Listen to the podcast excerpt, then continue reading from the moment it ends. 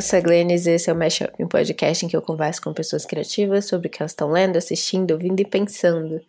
E o episódio de hoje é um pouco diferente do formato que a gente costuma fazer aqui no podcast, mas eu tô bem animada com ele. Eu tô pensando em fazer mais vezes. Então, basicamente, eu assisti a curtas, alguns curtas ultimamente. E por diversos motivos eu escolhi três deles para conversar com pessoas diferentes aqui no podcast. Então, o episódio está dividido em três partes, em que eu conversei com a Isabelle Araújo sobre o, o filme da Graça Passou, República, que está disponível no site do IMS. Eu vou deixar o link aqui. O filme tem 15 minutos. É, então vocês podem assistir antes de vir ouvir é, essa parte do episódio. Na segunda parte, eu conversei com a Thais Bravo sobre o curta Rebu, a Ego Lombra de uma Sapatão Quase Arrependida, da Mayara Santana. É, o filme está disponível em formato de curta-metragem no Vimeo, vou deixar o link. E está disponível na forma de webdoc no Instagram, então dividido em pequenos episódios.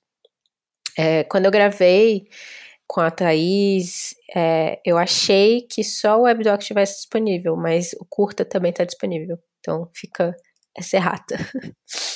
Então vocês podem ir lá assistir é, antes de vir ouvir essa parte do episódio. E a terceira parte, é, eu conversei com a Letícia Bispo, minha companheira, parceira lá do Verberenas. E a gente conversou sobre o filme A Beira do Planeta, Mãe a Gente, da Bruna Castro e da Bruna Barros.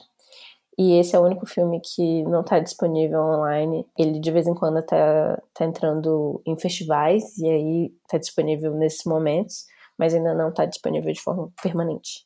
É, mas eu vou deixar toda vez que o filme entrar em um festival e ele estiver disponível, eu vou compartilhar nas redes sociais para vocês poderem assistir. Então é isso, é, três curtas dirigidos por mulheres brasileiras. Como quem acompanha o podcast sabe, eu estudei audiovisual na, na universidade e foi onde eu entrei mais, mais contato com, com o mundo dos, dos curtas, e mais especificamente dos curtas brasileiros, né? Tem festivais, acompanho o que está acontecendo de novo. E eu acho curta-metragem uma mídia incrível para, primeiro, conhecer novos talentos, né? Conhecer. E também para ver novas técnicas, novas coisas que estão sendo feitas em termos de linguagem mesmo, né? Então, o curta-metragem ele, ele oferece, eu acho que por ser, por, pelo cinema ser uma, uma arte que exige um certo capital para ser feito, o curta ele tem um pouco menos de risco nesse sentido, porque ele é bem mais barato que um longa-metragem de fazer. E como ele, ele não tem aquela preocupação, né, de ir para a sala de cinema comercial para se pagar, né, então ele tem um espaço de experimentação é, muito maior, assim. Então eu acho que o curta-metragem é um lugar incrível para quem, quem se interessa por audiovisual, para acompanhar, assim. E esses três filmes, em particular, dois deles passaram no Cachoeira Doc, é, que é um festival muito importante do país. Eu acho que cada ano a gente vê coisas incríveis saindo ali de Cachoeira, do Recôncavo Baiano. É, é, é, filmes que estão sendo feitos lá e também filmes que são selecionados para o festival de lá. Então, este ano eles fizeram é, esse festival que é, não, é um não festival quase, né? Chamaram de Festival Impossível, Curadoria Provisória. Cada um dos, dos curadores escolheu um filme separadamente, também como uma forma de, de falar sobre essa é, esse momento que a gente está vivendo da pandemia, né, em que a gente está nesse isolamento social. Vocês estão ouvindo os meus gatos brincando? Eu acho que eu não comentei aqui no podcast, mas eu peguei mais um gatinho, o Zuko, é, e eles, uh, o Zuko e Kiki estão aqui tocando terror, não sei se dá para ouvir, mas enfim. Eles fizeram é, esse festival, né, que é chamado de Festival Impossível, Curadoria Provisória, que traz muito essa essa reflexão do que, que é um festival de cinema, quando a gente não pode se encontrar, né? Porque o cinema e o festival é o lugar, o que, o que torna ele tão especial não, é, claro, são os filmes, a curadoria, tudo, mas esse, esse lugar de encontro, né? O encontro dos corpos mesmo, encontro do corpo com a tela, com o filme, encontro dos corpos que vão discutir esse filme. E, e tá lá fisicamente é muito importante. Então, é, eu achei incrível essa essa opção deles de fazer esse festival fragmentado, né? Cada, cada um dos curadores escolheu o seu filme sem, sem conversar com os outros, escolheu por conta própria. E fizeram é, esse festival que ficou incrível, né? A curadoria tá, foi muito maravilhosa. Então, recomendo que no futuro, quem se no, no que vem já, já a gente puder estar tá junto de novo, quem puder ir para Cachoeira, é, e, se não, e se não puder ainda, todo mundo assista online. E claro, é, o Instituto Moreira Salles convidou vários artistas a fazerem obras, né? E, e o primeiro filme é, é, um fruto disso, é o República da Graça Passou, que eu considero uma das maiores artistas brasileiras da atualidade. Ela é incrível. Vai ter mais coisa aí vinda dessa fornada aí. É isso, então. Vamos pro episódio. Ele já ficou bem longo. Eu não devia ter feito uma introdução tão longa. Mas é isso. Eu espero que vocês gostem desse formato. Espero que vocês assistam os filmes. E é isso.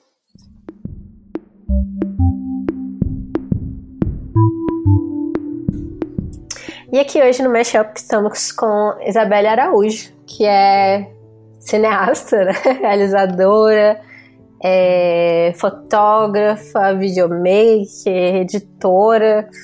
O filme que ela editou no Rastro das Car é, Cargueiras acabou de ser de passar no Festival Rastro de Cinema Documentário. Tem alguma coisa a acrescentar, Isa? É, eu tenho, tenho estado também muito ativa no Move Elas, que é um coletivo de mulheres realizadoras da técnica de audiovisual e cinema, de fotografia e som, Massa. E hoje a gente vai fazer uma coisa um pouco diferente aqui no programa, porque, na verdade, essa foi uma ideia que eu fiquei inspirada em fazer por sua causa, Isa. gente, é porque eu, eu assisti esse filme e aí eu falei, eu preciso conversar sobre esse filme com alguém. e aí já fui na aba lá com a Glennis. Glennis, eu preciso gravar um mashup sobre esse filme. E foi bem na época também que tava, tinha acabado de rolar, eu tava no finalzinho ainda do, do festival, do Cachoeira Doc, né? Que também tinha tido curtas incríveis. É, antes de, de continuar, foi porque a, a Isa assistiu República, da Graça Passou, e me mandou mensagem, tipo, precisamos conversar sobre esse filme. E eu tava obcecada também pelos curtas que eu tinha visto no Cachoeira. Eu também. E aí Aí eu pensei, cara, eu acho que dá para fazer um episódio com é, dividido em duas, três partes sobre alguns curtas brasileiros que estão é, ou estão disponíveis ou passaram em festival recentemente. E aí achei que ia ser muito legal começar com República, porque tá disponível na plataforma do. tá no Vimeo e a Graça passou, produziu esse curta agora na quarentena. Ela, ela foi convidada pelo Instituto, Instituto Moreira Salles, uh, o Instituto, Instituto Moreira Salles está convidando vários artistas para produzir coisas agora na quarentena e ela foi uma dessas artistas, né? E aí, eu, eu não sei porque eu não assisti assim que, que eu vi que tinha saído, porque eu sabia que eu ia ficar impactada, e aí eu dei um tempo, e aí quando você falou, eu fui assistir. Mas me fala então, por que que, o que que você queria tanto começar a sobre esse filme? Então, eu queria dizer também que eu meio que adiei também é, assistir esse filme.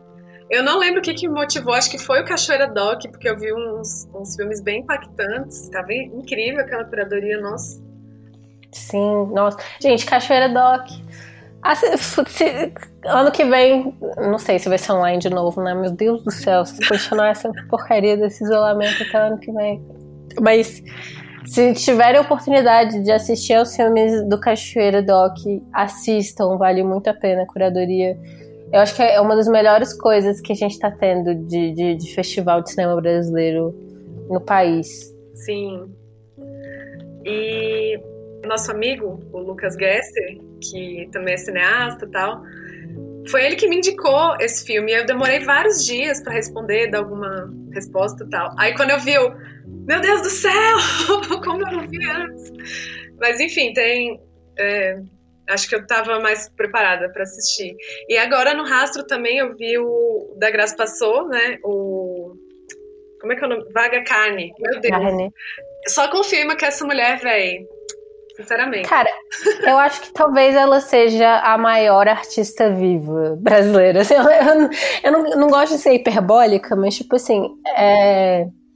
E é muito louco, assim, que, tipo, eu fiquei pensando quando eu vi ela pela primeira vez, que foi no temporada do André Novaes, uhum. e a gente até falou desse filme no, no episódio sobre o Festival de Brasília, é, acho que dois anos atrás, e a atuação dela é uma coisa tão linda. Uhum. E esse filme, inclusive, está disponível no Netflix, para quem quiser assistir. Altamente recomendado.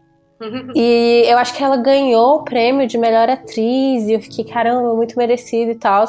Mas eu ainda não fui pesquisar sobre ela, assim. E aí aconteceu de eu estar tá ouvindo o podcast das mulheres que escrevem. Uhum.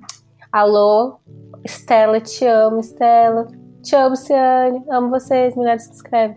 É.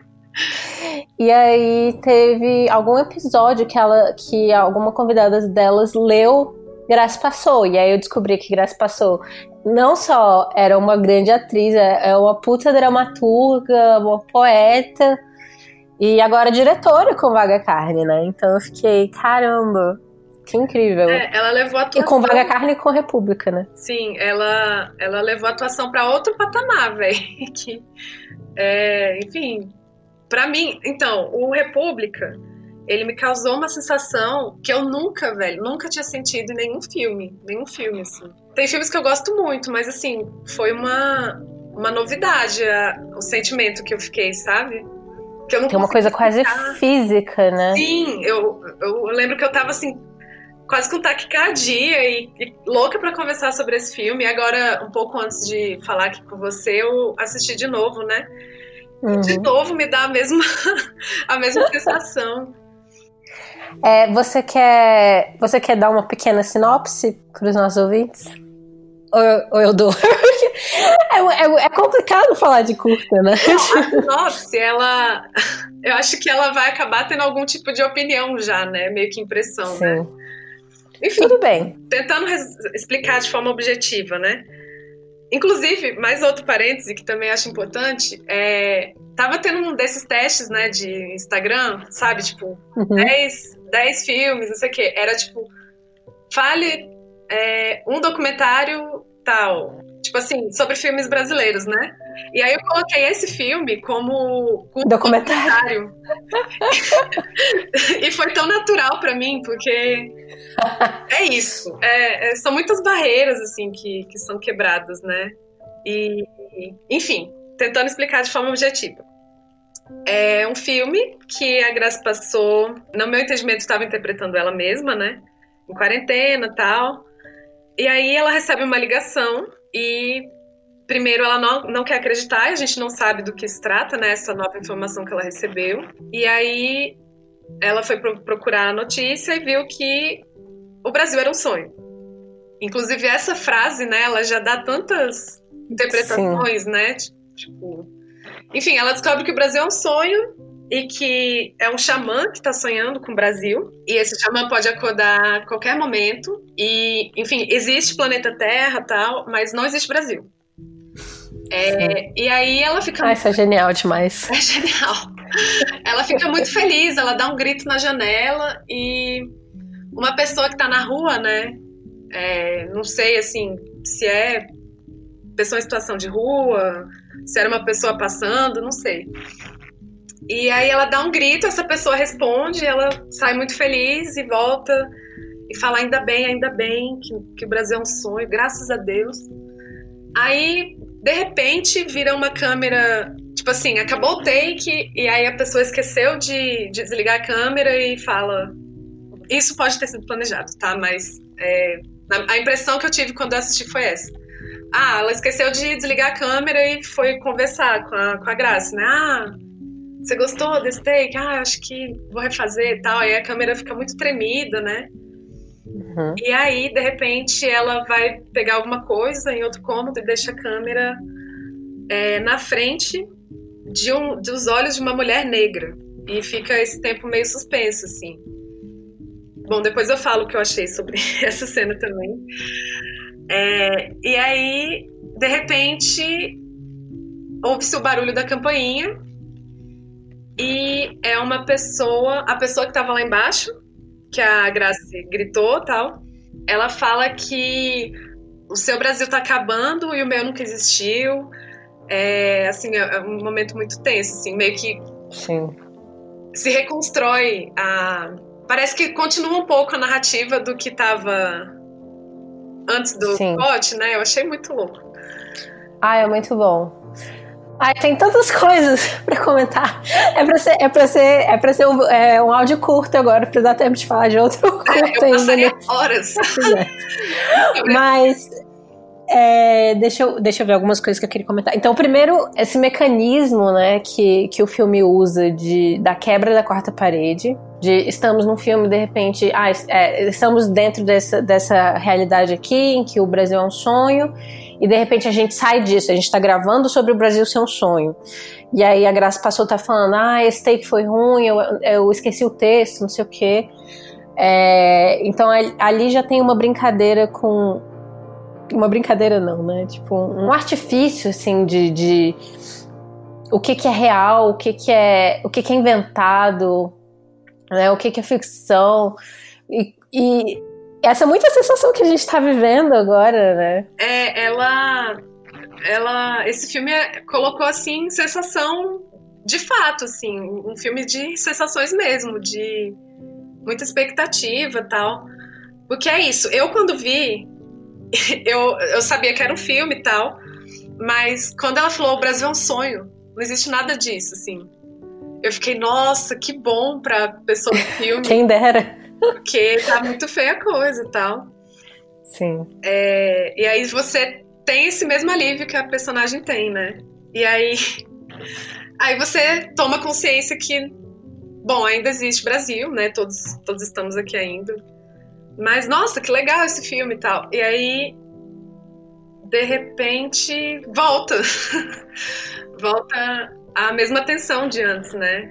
E ah, sim, uma interpretação que eu tive, né, desse, dessa quebra foi que, assim, é, a nossa sensação de quem assiste, né, é uhum. que é melhor que essa realidade que a gente está vivendo desapareça, que seja um sonho, do que enfrentar a realidade, porque ela realmente sim. não tá fácil, né. E o louco disso é que, mesmo isolada, né, ela estava também num contexto de, de isolamento social, a gente está sozinho, a gente está isolado, mas a gente não tem como fugir, os problemas não vão desaparecer. E isso é muito bem colocado com a pessoa indo bater na porta dela para falar: não, o meu Brasil nunca existiu, sabe? Sim. E também... Ai, cara, perfeito sua colocação. E sabe, eu fiquei pensando muito em outro filme brasileiro, hum. mas esse não tão bom, talvez, que hum. é o Democracia em Vertigem, da Petra Costa, Sim. em que ela tá falando sobre como a democracia é muito jovem no Brasil, é tão jovem quanto ela. E aí tem uma cena que talvez seja a melhor cena do filme, que é ela falando com a faxineira do Palácio do Planalto, se eu não me engano. Uhum. E aí a faxineira fala: Ah, eu acho que a democracia não existe porque eu nunca vi isso, sabe? E aí. Uhum. E é isso, né? A gente tá, a gente tá falando agora sobre é, o nascimento do fascismo e, e a, é, a, morte da democracia no Brasil e tal, mas para quem, uhum. né? Democracia para quem que tava esse tempo todo? Eu acho que é muito, é, é muito intencional o fato que mostra a Grace, né, falando no celular uhum. para descobrir é, que o Brasil é um sonho e tal, ela liga pra mãe dela, e eu acho que é muito intencional o fato de ela estar tá usando um iPhone. Uhum. Sabe? Que Mulher. é uma coisa que me chamou a atenção. Mulher, então você matou uma charada pra mim, porque era uma, uma inquietação que eu ia tentar trazer, né? Porque eu também fiquei reticente, né, com essa, com essa cena. Que na verdade é a primeira cena, né, do filme, que tem fo um fogo, né? E um, uma música com tema africano, com tambores e tal. E aí um sussurro, né, que diz colonizadora. E aí, sabe? Sim. Eu acho que essa sua observação do iPhone me confirmou uma, uma coisa que eu pensei também a respeito disso, né? Que é meio que a, a Grace personagem olhando para ela mesma, encarando a si própria e uhum. vendo que ela tem privilégios apesar de ser uma mulher negra, sabe? Sim. Sim, total. E a Grace depois surgindo como o mendigo, né? Que tava lá fora e falar: é, o meu Brasil nunca existiu. É isso, né? Tá reconhecendo que existem sempre pessoas mais vulneráveis que a gente, que essa ideia de que a democracia está morrendo agora é, vem muito de um. No caso, ela não é branca, mas de uma classe média, né? A classe artística também, às vezes, tem também esse, essa cegueira, né? É, por isso que eu lembrei do, do Democracia em Vertigem, porque ele não tem essa consciência, diferente do República. Sim, é, a gente vive com estruturas escravocratas até agora. Semana passada, retrasada, né? Teve aquela notícia de uma idosa que estava em situação de trabalho escravo na, na casa Sim. de uma executiva lá da Avon. Fica aqui meu shade. é, enfim, essas estruturas elas não acabaram, velho. Ou, tipo assim, teve uma nova roupagem, sei lá, chama de outra coisa, mas não tem como dizer que a gente vive numa democracia se a gente nunca rompeu, né, com a estrutura colonial. Sim, total. E me fala sobre os olhos, porque você não falou na hora e eu fiquei curiosíssima. É verdade. É porque os olhos, eu acho que eles. Eu queria saber, assim, o que você achou também, o que, que você pensou durante essa, essa cena, porque eu acho que é um momento suspenso que você, espectador, assistindo ao filme, vai entrar em contato com você, tipo assim, meio que debatendo o que você achou até aqui, sabe? Do filme. Sim. eu, e aí eu, eu, eu li esse momento como, tipo, e agora? Auto-reflexão, assim, né? Cara, para mim, esse foi um recurso tão incrível, porque já tinha tido a quebra da quarta parede antes, de certa forma, né? Tipo, a gente tá vendo um filme e de repente, opa, não, isso aqui é uma pessoa é, filmando um filme e a gente tá vendo isso. E essa é outra quebra da quarta parede para mim. É o filme olhando de volta pra gente. Uhum. Só que não é a personagem, é, é tipo a imagem dessa mulher preta, né? E, nossa, pra mim isso, isso é muito louco, assim, né? Tipo, a quebra da quarta parede ser uma foto e uma imagem muito forte, né? Um, um foco muito é, cravado, né? No olho mesmo. Meio que você não consegue fugir daquele olhar de novo, né? Você, de novo, está sozinho com o filme e você está sendo convidado a refletir sobre, enfim, a mesma situação que a personagem estava antes, né? Não, que ela vai ter depois, na verdade. Que a Grace vai ter logo em seguida esse plano, né? Que é ela se encarando, né? Eu acho que é bem por aí. E que, o que, que você pensou quando apareceu? Logo quando apareceu, eu fiquei. É, eu acho que a personagem que é a, a, pessoa que tá fazendo a câmera, né? Ela, ela fala que vai beber água. E, e ela. Eu tinha entendido diferente de você. Você, você falou que, que ela deixa a câmera lá, né? Eu achei que ela tinha levado a câmera com ela. Não, ela, depois ela... ela leva com ela e vai até um cômodo, não é? Ah, sim. É porque quando você explicou eu achei que tinha sido diferente. Eu fiquei, gente, ah, é? eu entendi errado. Não, então tá. E aí ela volta correndo, né, na, na hora do, do barulho. E eu fiquei. É porque, de certa forma, era pra ser um, um momento de descanso, né? Do, é, vamos sair desse momento do, do, do filme, dessa, desse, desse momento de, é, de, encena, de encenação. Vou beber aqui uma água. E aí eu senti que não, não é permitido ao espectador esse momento de respiro, assim, sabe? Esse momento de respiro é um momento de olhar para dentro de alguma forma. E, e de certa forma é um respiro, né? É uma coisa que eu gosto muito que eu comentei também no, no, no, no episódio com Orlando sobre, sobre o filme do, do Tarkovsky, o Stalker. Que é um filme muito lento, é um filme de três horas, né? E é um filme que que ele não, ele não, não é que nem, sei lá, os filmes da Marvel, né, que tem mil cortes e ele te conduz para o que você tem que sentir nesse momento. É um filme que permite que você tenha esse tempo para você entender o que, que você está sentindo em relação a isso, sabe? E aí, para mim, essa cena é muito isso, sabe? É um momento de olhar, olhar para dentro, assim, e de alguma forma digerir aquilo, entender como você está se sentindo. Porque, enfim, é, até esse momento do filme já tinha muita coisa para pensar, né? Sim. e depois vem aquele. Nossa, aquele arrebatamento. que é muito forte também. Não sei, não sei nem dizer, gente. Filmão. é, é, e aí é isso, né? Um filme que primeiro parece meio. meio. É, esse é um filme que tá dentro de um filme que, que aí a gente descobre que era um filme mesmo, mas não, não é um filme real, e aí a gente tá pre... eu vou fazer o, é, uma comparação péssima, mas é tipo o que o, a origem queria ser, assim. do Christopher Nolan.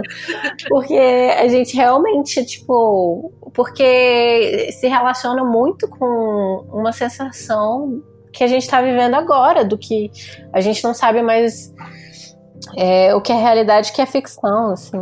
É, que é fake news, né? Que ela até fala no começo que ela já achou que era fake news, aquela notícia e tal. Sim. A gente realmente. É uma forma de viver no mundo paralelo, né? É totalmente possível viver no mundo paralelo. Eu tenho parentes bolsonaristas ainda que estão, sei lá, vivendo nos grupos de WhatsApp que só. só noticiam as coisas, tipo, é muito louco, assim. Eu lembro, eu até bloqueei essa minha tia, mas na época das eleições eu recebi uma, umas mensagens, assim, sérias, do tipo. É, o Barack Obama é um comunista que está tentando implantar. Cara, umas coisas muito assustadoras, assim, as pessoas realmente acreditam nisso e é tipo. Literalmente você tá vivendo num mundo paralelo, assim. E a gente tá vivendo no mesmo mundo, saca? E eu tô tipo. Como pode? Ai, gente. Enfim. Mas é realmente aliviante pensar que o Brasil é um sonho, que nada disso aconteceu, sei lá. Aí outro, outro parênteses que eu queria abrir, que eu não sei se você. Na verdade, foi o Lucas Gesser que me deu essa dica, né? Porque eu fiquei muito uhum. inquieta com o filme. Aí ele jogou essa pedra. Que é, essa obra é considerada uma obra afro-surrealista. Eu fui atrás do que é afro-surrealismo e tô Encantada. Você conhece? Caramba! Não, eu só conheço afrofuturismo, mas Sim, não afrosurrealismo. Então, é, eu fui eu fui dar uma olhada, né, sobre o esse, esse tema e tal. Aí eu encontrei um texto do Yuri Costa, que é diretor de Egum e Eleguá.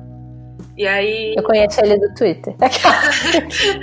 eu, eu retuitei ele com essa, essa coisa aí, de Conheça artistas afro-surrealistas, recomendo, inclusive. Massa.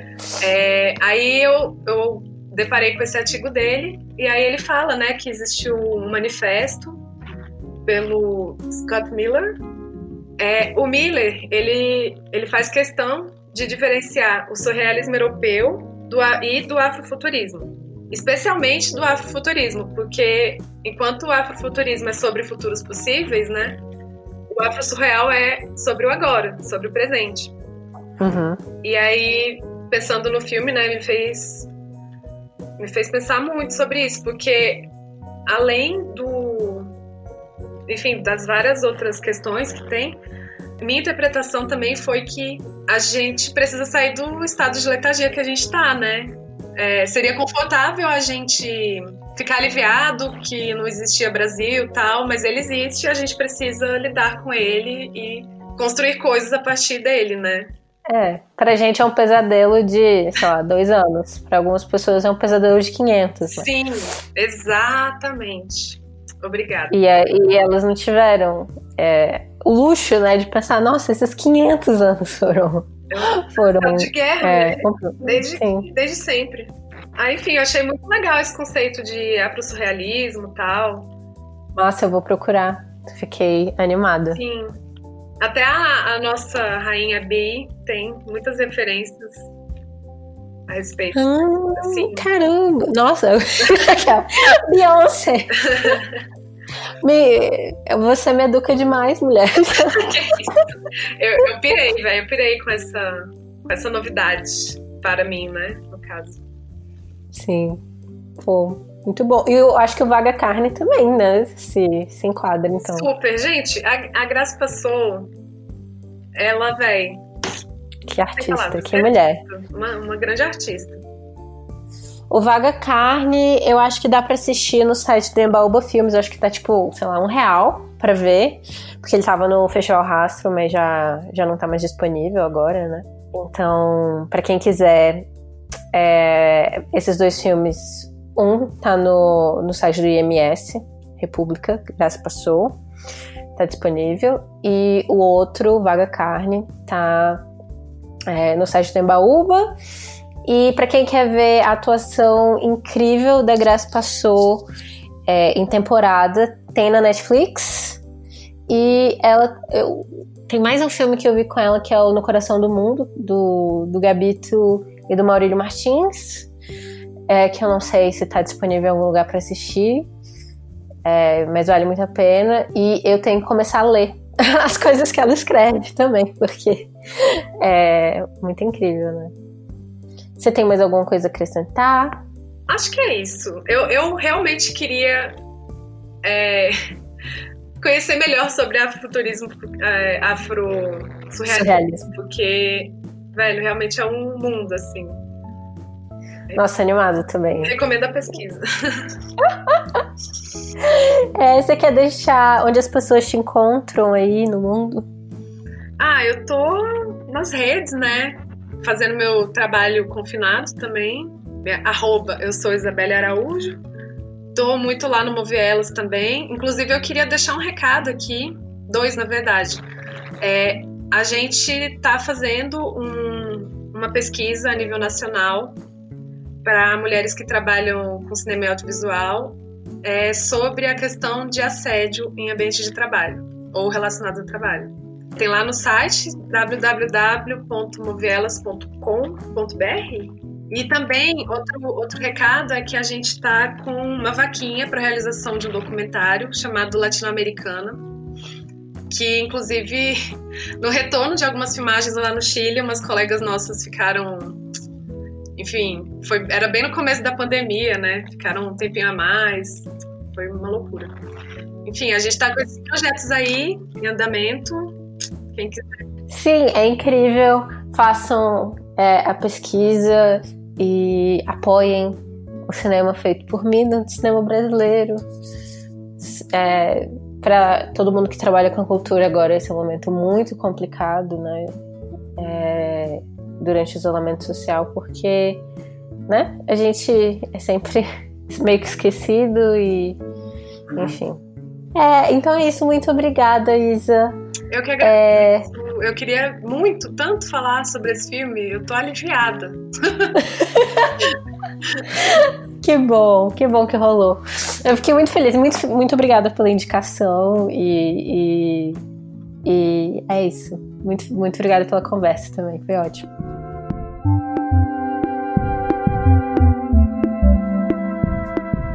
Então, é, para essa segunda parte do episódio sobre curtas barra webdoc, no caso. É, a gente está aqui com a Thais Bravo. Ela é escritora, é, pesquisadora e co-criadora do Mulheres que Escrevem. Olá, Thaís, seja bem-vinda. Olá, muito obrigada, estou feliz de estar aqui. Sou fã do podcast. é um grande mashup, um grande é, do, dos podcasts tudo, porque a Ciane já veio, ela vai voltar também, a gente vai falar de dorama. A Estela tá sempre aqui. Eu fiz as colunas para mulheres que escrevem, falta a Natasha agora, que tem que chamar também. Verdade, chama a Natasha. É uma boa. Aí eu vou ter o set completo. Sim, a equipe inteira.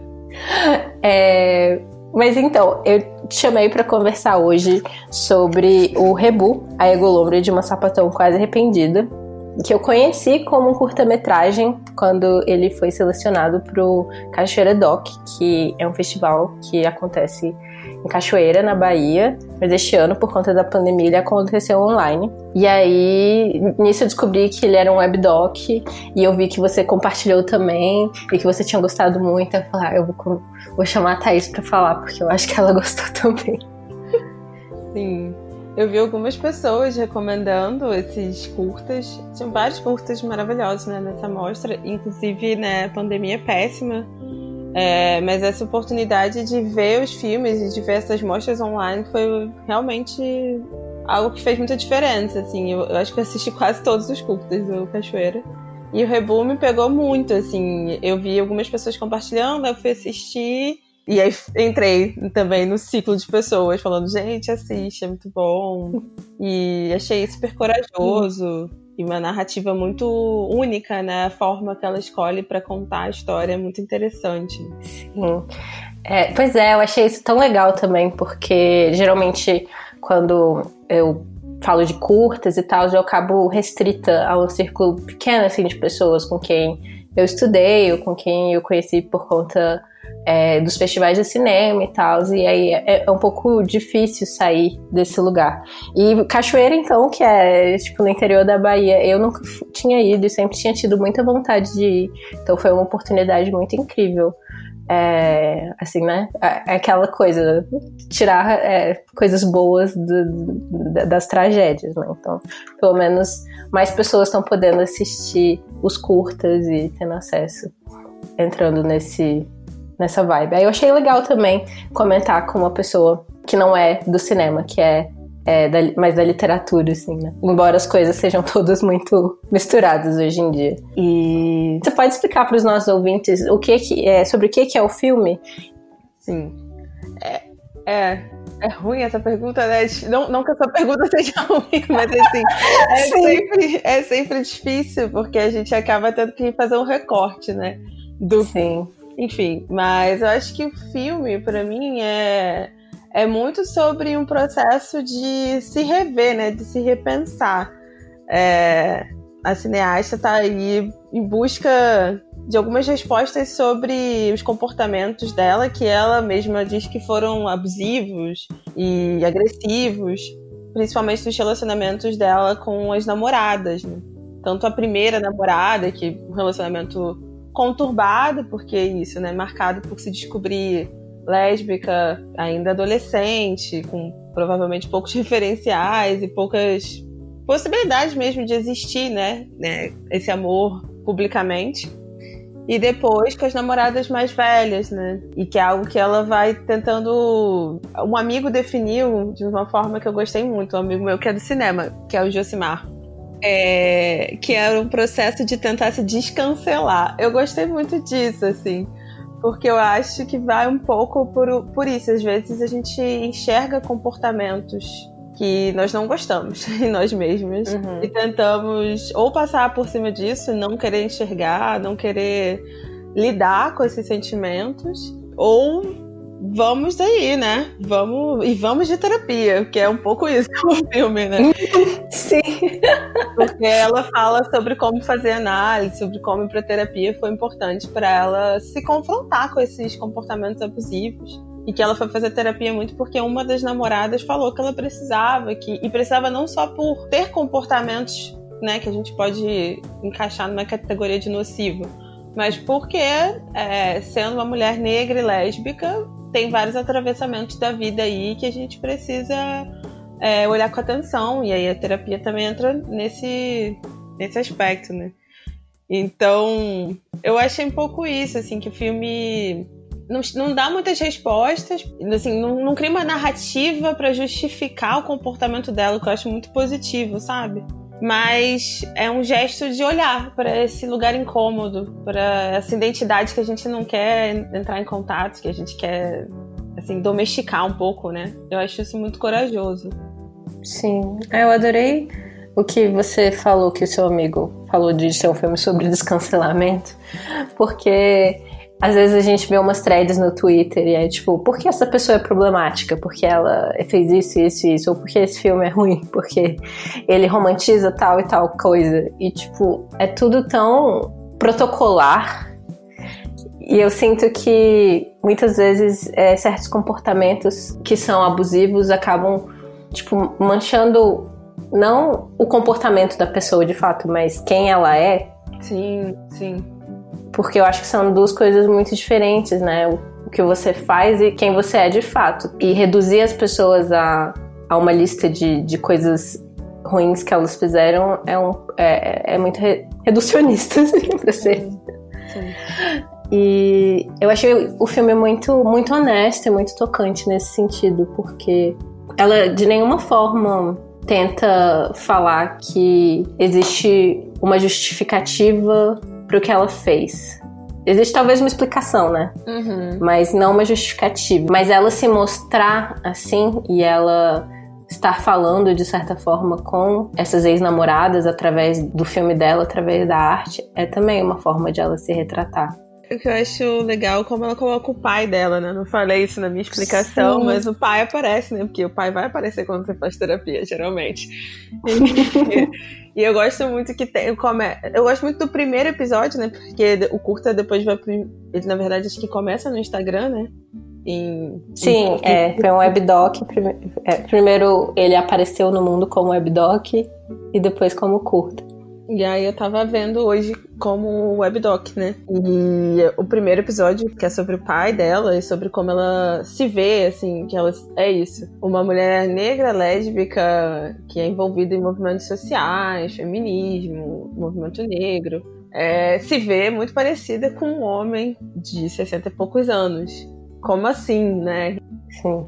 E eu gosto muito dela começar por aí e, ao mesmo tempo não vira uma explicação, né? Não entra muito na vida do pai dela. Mostra o que o pai dela tem de interessante e a conexão entre eles, mas não fica muito explicativo. Eu gosto muito, me identifico muito, porque a gente tem esse momento assim, ai, nossa, estou virando minha mãe, estou falando coisa igual minha mãe. E aí, quando você percebe que você está virando seu pai, é muito assustador. É tipo dez vezes mais tenso. E eu me identifico muito, assim, muito mesmo. Nossa. É, meus pais, cada um fala que eu sou o outro, né? eles estão enxergando aí o que eles querem ver também, né? É. Terrível. É, eu amo também essa parte. E você estava falando, antes de a gente começar a gravar, você estava falando que estava pensando em reescutar o episódio sobre Retrato de uma Jovem Chamas. E eu estava pensando hoje como se relaciona com uma coisa que a gente conversou naquele episódio sobre, independente de você ser uma mulher, de você ser lésbica, negra, se você aprende certos comportamentos, né? É, que nem a Mayara do, do, filme aprendeu e a. Esqueci o nome dela agora. Não é Marianne, Mary, a Marianne é, é aristocrata. Enfim, a pintora aprendeu certas técnicas de, de, de pintura, né?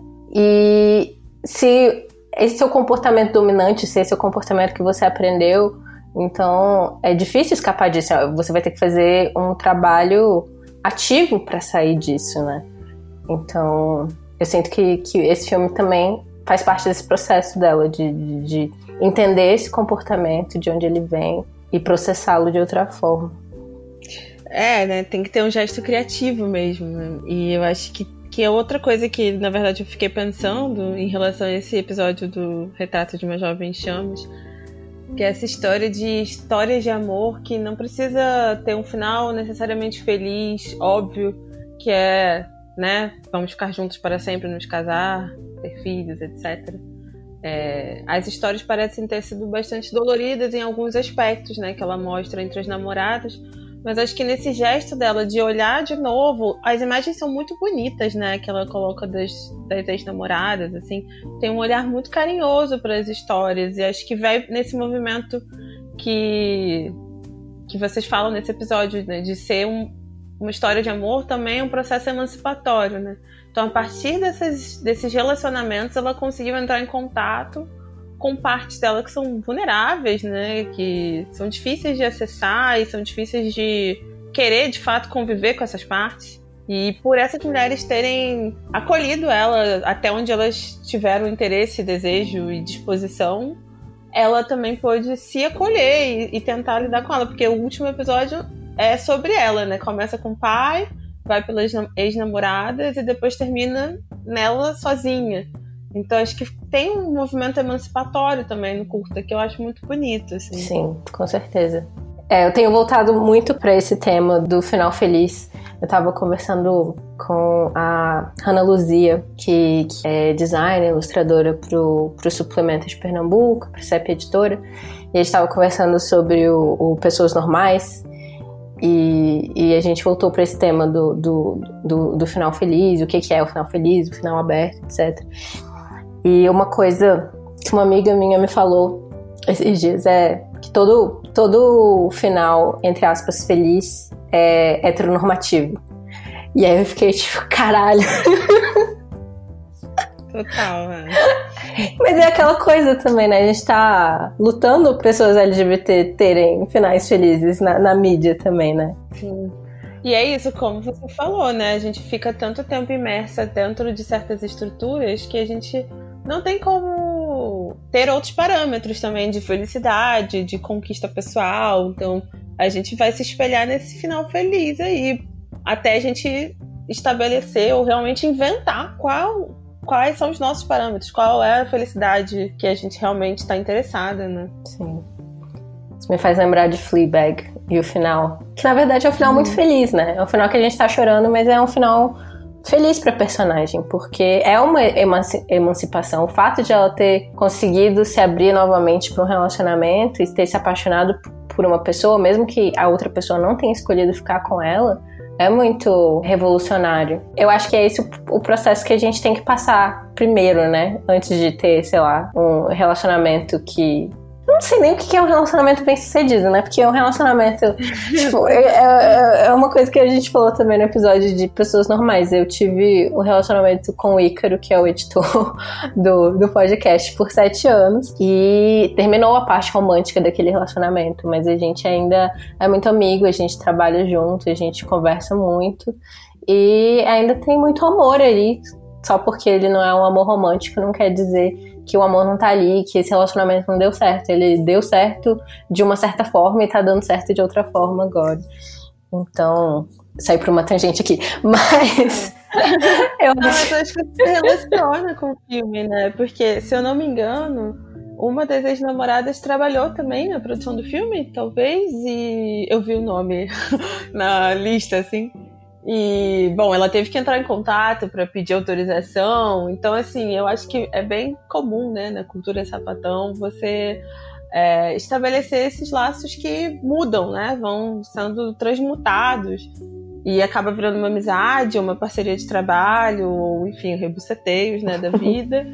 e tá todo mundo, de alguma forma, é isso, não, não negar a existência da relação, sabe? Deixar ela se transformar e você ser transformada por ela também, né? Essa é a felicidade que a gente pode almejar, talvez, né?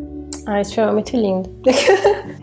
e eu fico feliz que, que ele esteja disponível para as pessoas verem também. Não, não vai ser só o link do, do durante o festival. Então, todo mundo pode ir lá no rebu.doc assistir. Porque uma coisa que eu queria comentar era sobre a relação dela com a raiva, né? De como ela vai percebendo a raiva. Sim.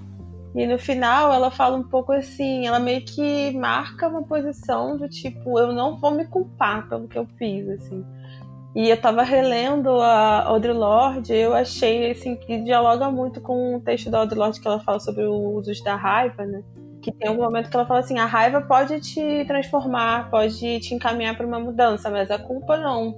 E eu não vou me culpar pela minha raiva, eu vou enfim, eu não vou trocar a raiva pela culpa, porque eu acho que a raiva ainda pode me mover para uma mudança e a culpa só me paralisa, né?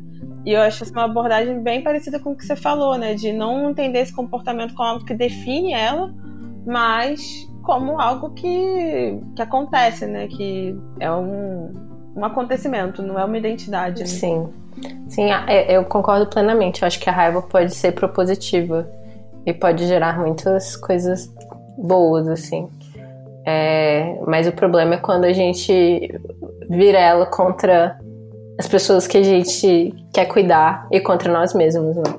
E aí eu acho que eu concordo com ela que ela não deve se culpar pela raiva também. Mas é, eu acho que a gente tem que direcionar a raiva. Sim, né? aprender a usar, né? Que é, é super difícil, assim. Sim. Eu tava... É super difícil não querer se cancelar, né? Sim. Nossa, eu não tô lidando muito bem com raiva ultimamente. Acho que não é uma emoção que funciona para mim. Mas eu tava pensando naquele filme Matilda. Eu, eu, acho que eu até falei sobre isso em alguma introdução do podcast. Mas, tipo, eu acho um filme muito revolucionário porque é contra toda forma de hierarquia, de, tipo, de, de, de, pessoas que estão no poder. Então, os pais dela, ela se vira contra. A, diretora da escola, Matilda, se vira contra.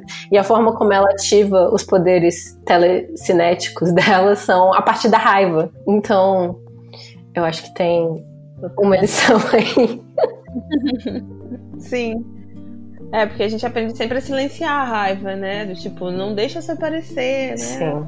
Não, tipo, vamos ser pessoas dóceis. Sim. Só que aí uma hora aparece, né? E se a gente não aprende a canalizar, aparece de um jeito bem difícil mesmo para todo mundo, né? Sim. E eu gosto também do fato de ela falar sobre como parte disso vem dos, pode vir muito bem dos atravessamentos dela como uma mulher negra e lésbica. Porque eu acho que às vezes, é, como militantes, como pessoas que que participam do movimento feminista, é, mulheres, pessoas negras, pessoas LGBT, muitas vezes são colocadas num, num patamar muito alto de, de comportamento, assim. E, na verdade, são pessoas que, que, que sofrem muitos, muitas violências diariamente. Então, e a gente sabe, como porque a gente faz terapia, que sofrer violências causa, tipo, danos, né? Então, é, essa cobrança, né, pra ser exemplar também é muito agressiva, né, por si só, né? Sim. Daí também essa parada toda do cancelamento e tal. Total. É, eu fico pensando muito nisso, que acho que a gente também mistura um pouco é, ler coisas, saber sobre assuntos na teoria e ter ideais, ter assim, convicções e como a gente de fato vai agir nas relações íntimas são muito mais confusas e, e, enfim, únicas e singulares, né? Então acho que tem um pouco essa cobrança assim do tipo você tem que agir de acordo com o que você acredita. Se fosse tão simples assim, acho que nossa, muita coisa seria resolvida, né? Mas é, é, é angustiante, né? Se, de, se deparar com isso. Tipo, pô, eu acredito em outra forma de se relacionar, mas eu não consigo é, na prática, tem aí esses sentimentos que, que chegam e a gente às vezes até tenta dizer assim: não, não, não, isso aqui não faz parte de mim. Mas faz, né? E não tem jeito, negar não vai ajudar, né? Sim, exatamente. Eu, eu, eu, é, é, eu acho que é isso. É um, é um filme. Eu acho que ele é muito, muito honesto e muito é um exemplo de como ser gentil consigo mesmo sem passar pano por si, pra si mesmo. Tipo, você tá num, num processo e, e não adianta negar essas coisas. Vamos olhar para elas, mas olhar também com, com delicadeza, com gentileza, porque a gente é só humano, né? E é maior limite tênue mesmo, né? Entre, sei lá, passar pano e não, eu sou um cristalzinho. Ou tentar justificar tudo, né? Tipo, negar pela justificativa. Ou se cancelar e simplesmente desistir de você. Assim. Então, é um lugar muito instável, né? Você tá, assim, encarando as suas questões e os seus problemas, digamos assim, e tá disposta a mudar isso, mas também não se cobrar tanto. É, é difícil mesmo, é. Eu tô tentando aí. Todos estamos. Tentando muito. Mas é bom que existe esse filme, acho que ele ajuda nas nossas tentativas. Assim. Sim, eu acho que ele ajuda muito. E eu amo também que é, um, que é a leveza do filme. Eu amo quando tem é, cena de novela e a montagem é maravilhosa. Eu achei esse filme realmente incrível. Quando eu assisti, eu fiquei muito encantada. É, a gente não falou tanto da forma, mas realmente a forma com que ela escolhe, como ela escolhe contar a história é muito incrível. Realmente tem um, um humor, é, um saber rir de si mesmo, mas sem se autodepreciar também, sabe? Acho que, que é bem legal. E é uma pegada bem de galera que cresceu anos 90, anos 2000 mesmo, né? Assim, tem uma Sim. linguagem muito boa. É, eu gostei muito da forma também. E hoje, na verdade, foi a primeira vez que eu vi o, o webdoc, que eu parei para ver, porque eu só tinha visto o filme. E é muito legal ver também. A, a montagem é diferente, não é? Eles não, elas não só juntaram os episódios do webdoc fizeram o curta. É, tem todo um ritmo diferente, tem um início, meio, fim para cada episódio, assim como tem um meio, início e fim pro filme como um todo. Realmente um trabalho muito, muito, muito bom. Sim, as legendas são super engraçadas também. Sim, ah, eu amo a parte que ela tá falando com o pai dela sobre, ah, você tem, tipo, é, alguma coisa em mim, é, é, eu não lembro o que, que ela perguntou exatamente, mas, tipo, algo em mim te incomoda, você já, uhum. já... E aí, nas legendas, ela tá contando como foi sair do armário para ele, tá? E é isso, tá tá ali né, no, o, na conversa que eles estão tendo por áudio, assim. Sim. E, e, aquela conversa que tá tendo ali, a gente vê essas coisas que não estão ditas. É muito bom. É, é muito bom mesmo, assim. O uso desses recursos ela aproveita bastante. É bem legal a diferença entre o curta e o webdoc também curti. As músicas, acho que tem uma playlist também do curta, se eu não me engano com as músicas. Ai, as músicas são muito boas. Sim, acho que tem uma playlist, assim. Vou ouvir. Mas, então é isso. Você quer deixar onde as pessoas te encontram? Sim, é, é Thaís sem H. Algumas das poucas Thaís sem H. Thaís Bravo. É, eu tô underline Thaís Bravo nas redes sociais. No Twitter eu falo coisas mais bobas, assim. Então me acho no Instagram que eu sou mais profissional Muito bom. por lá. É. Eu acho que um dos melhores, os pontos altos do Twitter este ano pra mim foi, foi te acompanhar durante a live da Marília Mendonça. Meu Deus. Muito bom. Ai, Deus, essa frente, essa sapatão, é isso, né, gente? gente? Mas é isso. Se vocês quiserem encontrar o lado B, é no Twitter. O Instagram é o lado mais profissional, o lado A. ah, então é isso. Muito obrigada, Thais. Amei, amei conversar com você. Ah, eu que agradeço. Foi muito bom. E estamos aí para mais episódios. E assistam yeah. o Sim, assistam. Tá disponível no Instagram, Webdoc. É, vamos ver quando vai sair o, o, o curta para o público de novo. E aí eu compartilho nas redes do Mashup.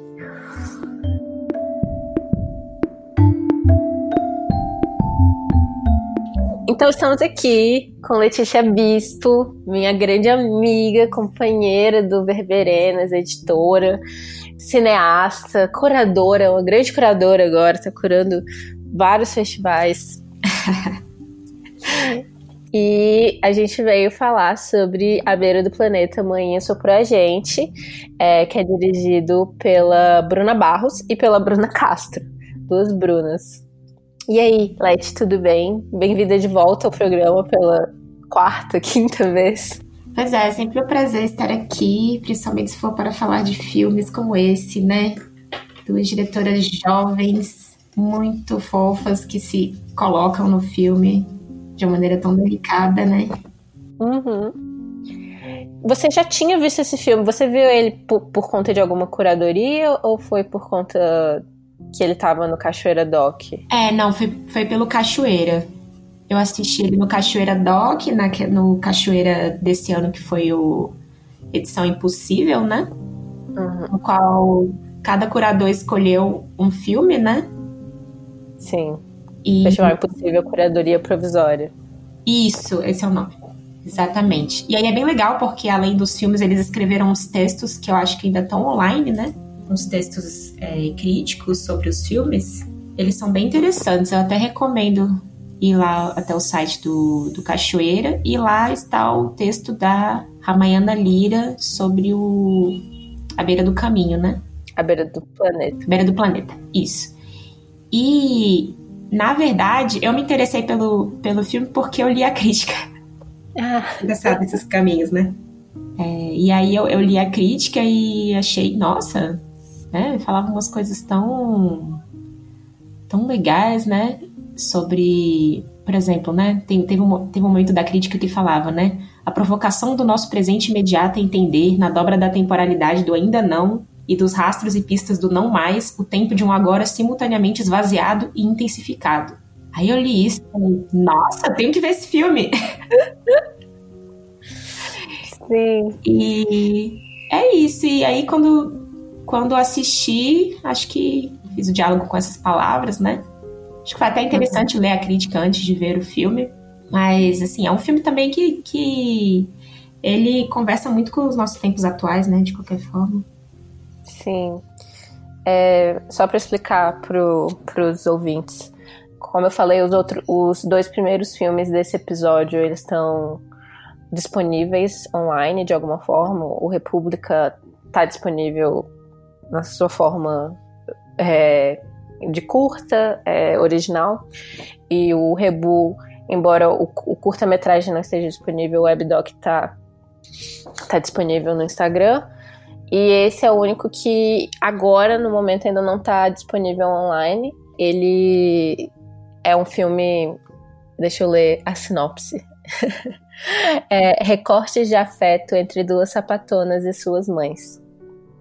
E é, é exatamente isso, né? Um filme que é, é, é, até difícil, assim, descrever em termos de, de narrativa, né? Eu gosto muito que, como a, a Ramayana, né? Sim. Ela fala sobre essa questão da temporalidade, porque é um filme que não tem um senso de tempo passando. Eu sinto sempre que, que a gente está no presente de alguma forma com ele.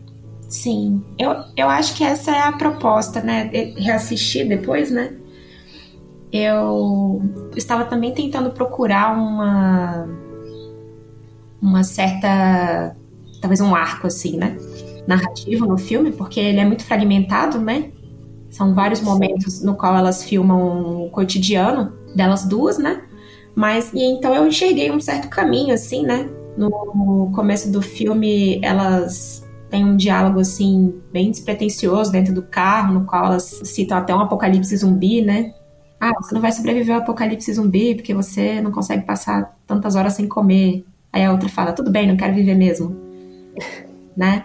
E depois elas elas partem para aquele momento do um momento que tem os fogos de artifício e aí elas localizam a gente. Bom, nesse dia 28 de outubro de 2018, né? Que a gente sabe que foi o dia, fatídico dia em que o Jair Bolsonaro foi eleito, né? Presidente. No segundo turno.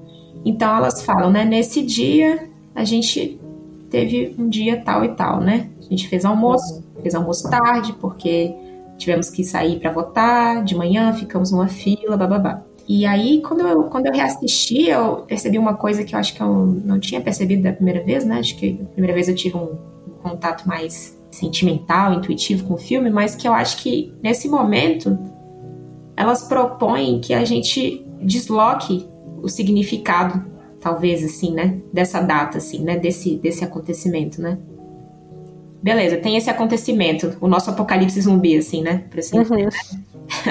o zumbizão foi eleito e aparentemente, né, nós temos um caminho muito difícil pela frente, né? Só que elas, de alguma maneira nesse filme, elas, elas escolhem mostrar uma outra face, né? Uma outra perspectiva desse caminho, né? A partir daí, né? Uma face mais íntima, um caminho interno que elas estão trilhando, cada uma de uma maneira, mas em, muito em relação às, às mães e a poder se serem reconhecidas como, como lésbicas, como companheiras, como, como adultas também, né? Porque elas se mudam, mudam de cidade. Então, foi assim que eu compreendi depois, quando eu tava lendo, assim, não, por quê? Eu fiquei, por que, que elas fizeram questão de falar, né? Falar desse dia, né? Esse dia é o ponto que elas dão a data, né? É. Acho que é por isso. eu, eu acho que eu fiquei é, ainda naquele momento, o seu primeiro momento do, do, do sentir o filme, mais do que tentar entender. Uhum.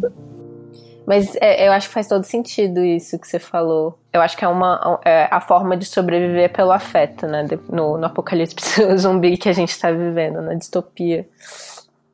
e é isso, são esses momentos de cuidar de quem você, de quem você ama. E aí colocam essas, essas duas pessoas muito importantes na vida de cada uma das diretoras, né? A, a namorada, o amor, né? O amor romântico e, e a mãe, o amor familiar, o amor, de, o, o, o primeiro amor, né? E é um filme muito poético, assim. Eu fiquei pensando no texto da, da Isa, que ela escreveu para o Verberena sobre Naomi Kawase. É, a câmera pele, né? É a câmera muito íntima, a câmera que, que ela tem acesso a certos momentos, porque você conhece aquela pessoa de tal forma que ela vai te deixar ter essa aproximação. Nossa, total. Eu acho que é isso mesmo. Porque em certo momento, tem, tem um certo momento do filme que, inclusive, elas fazem uma espécie de dança com as câmeras, né? Sim, é muito lindo. Cada uma delas rodando com a câmera bem próxima ao, ao rosto de cada uma, né? E elas sorrindo, e aí realmente ficou parecendo, fica parecendo que a gente tá naquele lugar privilegiado do meio entre as duas, né? Sim. Dançando, e só é possível porque elas estão muito perto, né? Uma da outra. Sim, elas estão é, muito perto. É, é isso, é essa o corpo, né? Essa presença física mesmo, mas é que só é possível por conta dessa intimidade que elas têm entre elas, né? E agora a gente volta tanto para esse, esse assunto do corpo, né? Agora que a gente não pode estar junto por conta do isolamento social. Tava lendo agora o texto do Cine Festivais sobre os festivais em tempos de, de pandemia e como é importante, né? O, o, o festival, ele não é só porque ele está mostrando os filmes, mas esse, esse lugar de encontro em que os corpos estão juntos, né? Ah, com certeza. É, eu, eu fui assistir, inclusive pensei, nossa, quando eu assisti esse filme pela primeira vez, estava no comecinho da pandemia, né? Ainda não estava tão, como, é, como eu digo, Hoje em dia a gente vê as imagens das pessoas juntas, às vezes o pessoal até brinca, né? Apaga da gatilho. Tá dando gatilho. tá dando gatinho. tá dando gatinho, né? Tipo, esse pessoal se abraçando, como assim, né? você fica meio exasperado, mas confesso que, que na verdade me deu um, uma sensação de, de conforto, assim, muito, muito grande ver, ver esse filme, assim, né? Realmente, pra gente se lembrar. Dá um quentinho. uma lembrança do, do, que a gente ainda é, né? Não, não importa que esse momento, esse momento é uma condição, né? Temporária. Eu acho que é bom sempre lembrar, né? Que é impermanente, né? Vai passar e Acho que em breve estaremos juntos novamente, da maneira que for possível, claro. Também não quero fantasiar uma. Sim. Criar uma perspectiva, né? Criar uma nova expectativa, né? Que eu queria dizer. Uhum. Mas é isso, eu acho que, que os filmes ajudam a gente a manter o coração. o coração quente, né? Sim.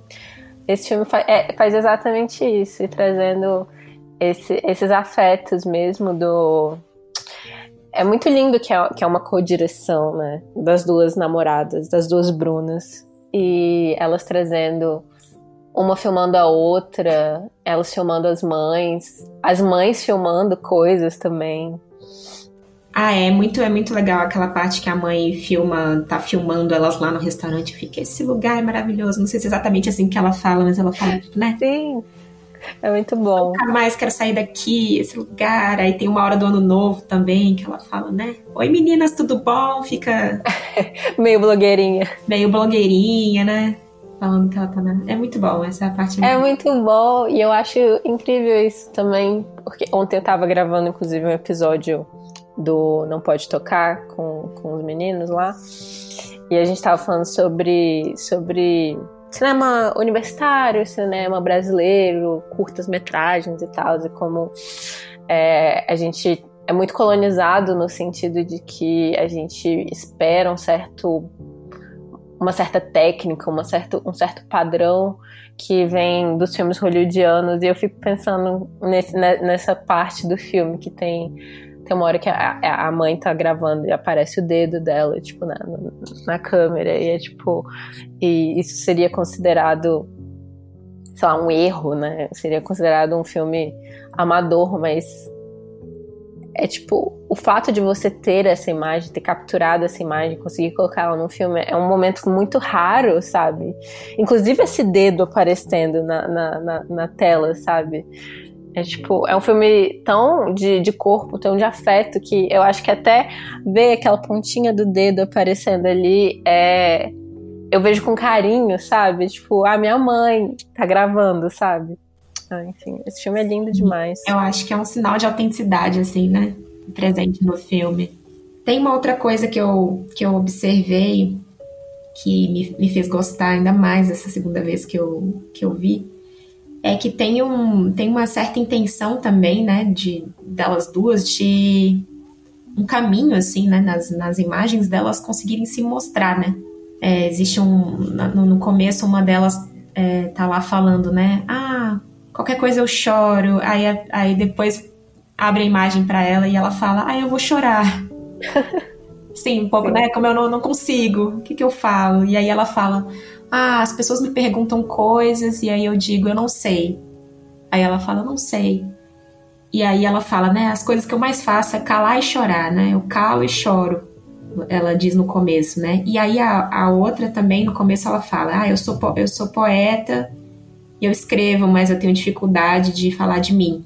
E aí nesse caminho delas duas, delas duas durante o filme, né, filmando uma outra, o, intimidade, até a própria aceitação e convivência com as mães, falando da mudança. Em certo momento, né, uma delas até, até fala, né, ela fala que não consegue falar de si no começo, mas aí, mais pro final, ela, ela tem uma fala super, super pungente, né, no qual ela, um, um poema que ela recita sobre a mãe dela, né, ah, a manhã diz isso, a manhã diz aquilo, mas a manhã não me aceita, né? É, eu, não, eu não tô citando exatamente, não, viu? É uma, uhum. É uma lembrança. Mas, enfim, ela, ela fala algo como, isso, né? Ela consegue se expor, né? Ela consegue se expor para a câmera da forma que eu, que eu imagino que era o que ela queria, até onde ela queria chegar, né? Sim, tem um caminho, né? Então tem um caminho, sim, tem um caminho no filme, assim, mas é porque é um caminho muito íntimo, não é um caminho interno, realmente não é uma, é. uma grande narrativa. É, e é um caminho que, que nem a gente estava falando, é um caminho que parece que não é que existe tudo ao mesmo tempo, assim. É um caminho que acontece tudo num momento só. Eu sinto que é um filme que ele se passa. Apesar de ele falar aquela hora do dia da eleição, é, é, um filme que eu sinto que ele existe o tempo inteiro, do início ao fim, sabe? Eu não sei nem se eu tô explicando direito, mas, tipo, é um poema quase, assim. Ah, é verdade, porque elas também não. Depois disso, é porque eu acho que elas quiseram fazer esse marco. Existiu isso. Beleza. Mas existe toda essa outra vida aqui acontecendo Sim. concomitante a isso, né? Não paramos Sim. de viver, né? Não vamos parar de viver. Estamos aqui descobrindo ainda o nosso próprio caminho, né? Dentro dessas condições, né? Eu acho que é um filme que é, que é muito.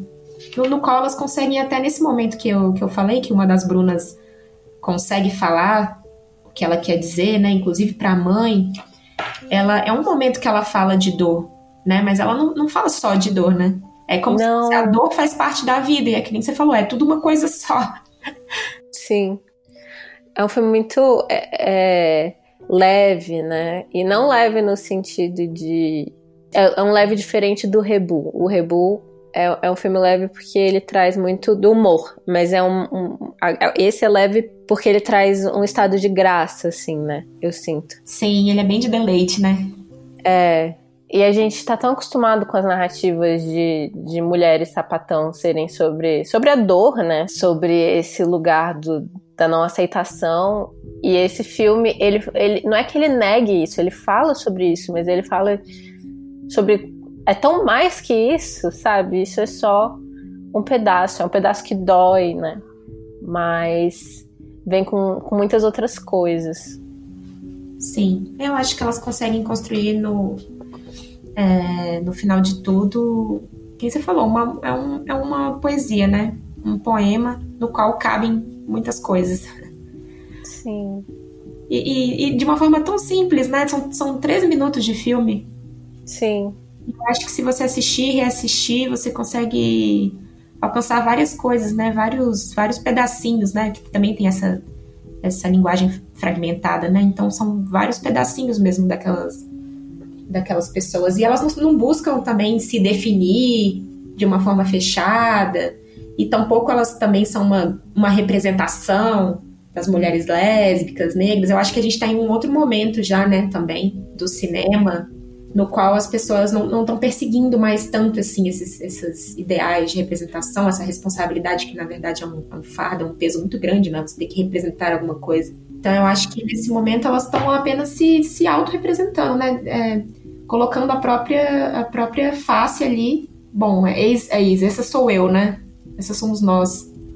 Tava comentando com, com a Leti antes de a gente começar a gravar que, que eu queria falar sobre esses três filmes e eu pensei em falar sobre mais um, que era O Fartura, da Yasmin Tainá. E são quatro filmes é, dirigidos por mulheres negras e lésbicas. E eu não, não tinha sido intencional, né, quando eu, quando eu fiz, quando eu escolhi esses filmes. Mas eu acho incrível, assim, como essa produção está sendo feita agora e, e, tipo, o Rebu e o, o, A Beira do Planeta falam sobre, sobre esses afetos, sobre, sobre esse lugar o, o do, da mulher lésbica, o Fartura e o, o República não. E tudo bem, assim, você tem várias faces de si, você pode falar sobre vários lugares e, e você não está contando uma história completa sobre todas as mulheres pretas lésbicas do mundo, assim, né? Você tá, você existe como como indivíduo no mundo também. E esse filme traz essa individualidade, essa não de forma individualista, né? Essa, essa essas particularidades, essas coisas belas do, do de cada um, assim. Sim. É muito lindo. Mesmo. Acho que é isso, então. Você tinha mais alguma coisa para falar sobre o filme? Eu, não necessariamente sobre o filme, mas esse filme me fez pensar, me fez lembrar de um. Tava lendo um, esses, esses tempos um texto da Audre Lorde é, sobre, né? É um texto que chama Idade, Raça, Classe e Sexo, as mulheres definem a diferença. É do livro Irmão Outsider, né? E no final desse texto tem uma pequena, tem um pequeno poema dela que foi traduzido para o ensaio, né? Chama Outlines. É, na verdade é um trecho, né? E aí esse, esse trecho me lembrou, é, vi o filme, lembrei desse trecho. E, se quiser eu posso ler. Leia, por favor. É, é assim. Escolhemos uma a outra e as fronteiras das batalhas de cada uma. A guerra é a mesma. Se perdermos, um dia o sangue das mulheres coagulará sobre um planeta morto. Se vencermos, não há como saber. Procuramos além da história por um encontro mais novo e mais possível enfim, achei que tem tudo a ver. Sim. Sim. De alguma forma com esse filme, né? Essa busca pelos nossos encontros, né? Apesar de tudo. Sim. Perfeito. Escolhemos uma outra. ah, perfeito. Acho que tá um lugar lindo para terminar. Sim. Você, você quer deixar suas redes, onde as pessoas te encontram, quer fazer algum. Bom, eu provavelmente sou uma das, das suas convidadas com menos aparição nas, na internet, né? Porque eu sou uma pessoa tímida. Mas quem quiser quiser trocar uma ideia, pode chamar no Instagram. Meu Instagram é broto de feijão underline no final. Não sou uma grande postadora de coisas, mas estamos aí. E a gente também, né, tem o Verberenas, é, nesse momento preparando, estamos tentando preparar coisas novas, né? Sim. Mas podem seguir a gente sempre nas redes do Verberenas e também se quiserem contribuir, trocar alguma coisa, é Verberenas no Instagram, no, no Twitter e no Facebook. É isso, né? Sim. Arroba Verberenas em todos. E o site verberenas.com. Leiam lá os textos da Leti. Leiam todos os textos, são ótimos. Então é isso. Muito obrigada, Leti. É isso aí, gente. Obrigada, tchau.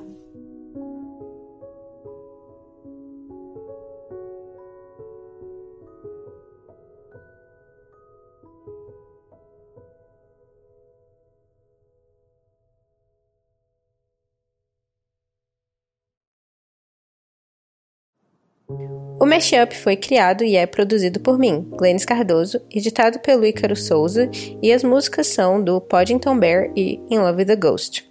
Vocês podem encontrar o Mashup no Instagram em mesh.up e no Twitter com mesh underline up, e a gente também tá no Facebook, procurem lá, Mashup, e eu também estou disponível em todas as redes sociais se vocês quiserem vir conversar.